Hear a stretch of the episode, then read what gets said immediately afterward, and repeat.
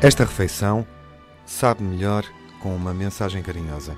Há um sentimento, por estes dias é mais forte do que todos os outros. Chama-se solidariedade.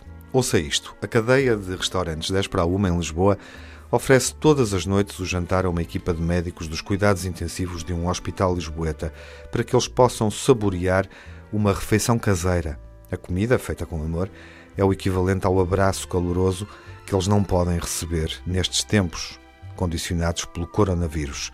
Os momentos de crise não mudam o caráter de ninguém, apenas expõem aquilo que somos. A equipa do 10 para uma é especial e acredita que pequenos gestos fazem toda a diferença.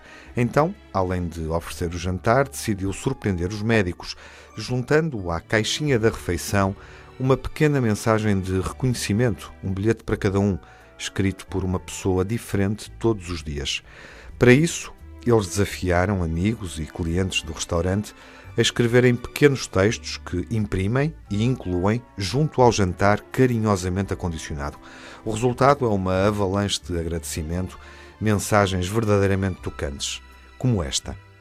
Não sei quem estará desse lado a ler este bilhete, mas quero agradecer, sem saber que palavras usar, o trabalho que têm feito por todos nós.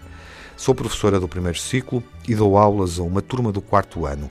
Refiro-me aos portugueses como um povo de coragem desigual. Impressionante como, 500 anos depois dos descobrimentos, essa coragem se mantém. E que orgulho, felizes de nós, por vos podermos ter connosco. Coragem. Os médicos leem estas mensagens e é como se lhes sacudissem a alma, como se as emoções começassem a desprender-se. Chega-se a esta parte da história com a certeza de que há acontecimentos que têm o poder de curar, que desatam o nó que nos impede de respirar e nos obrigam a voltar ao mundo com a esperança retocada e pensando que agir é a melhor arma no meio do desaire.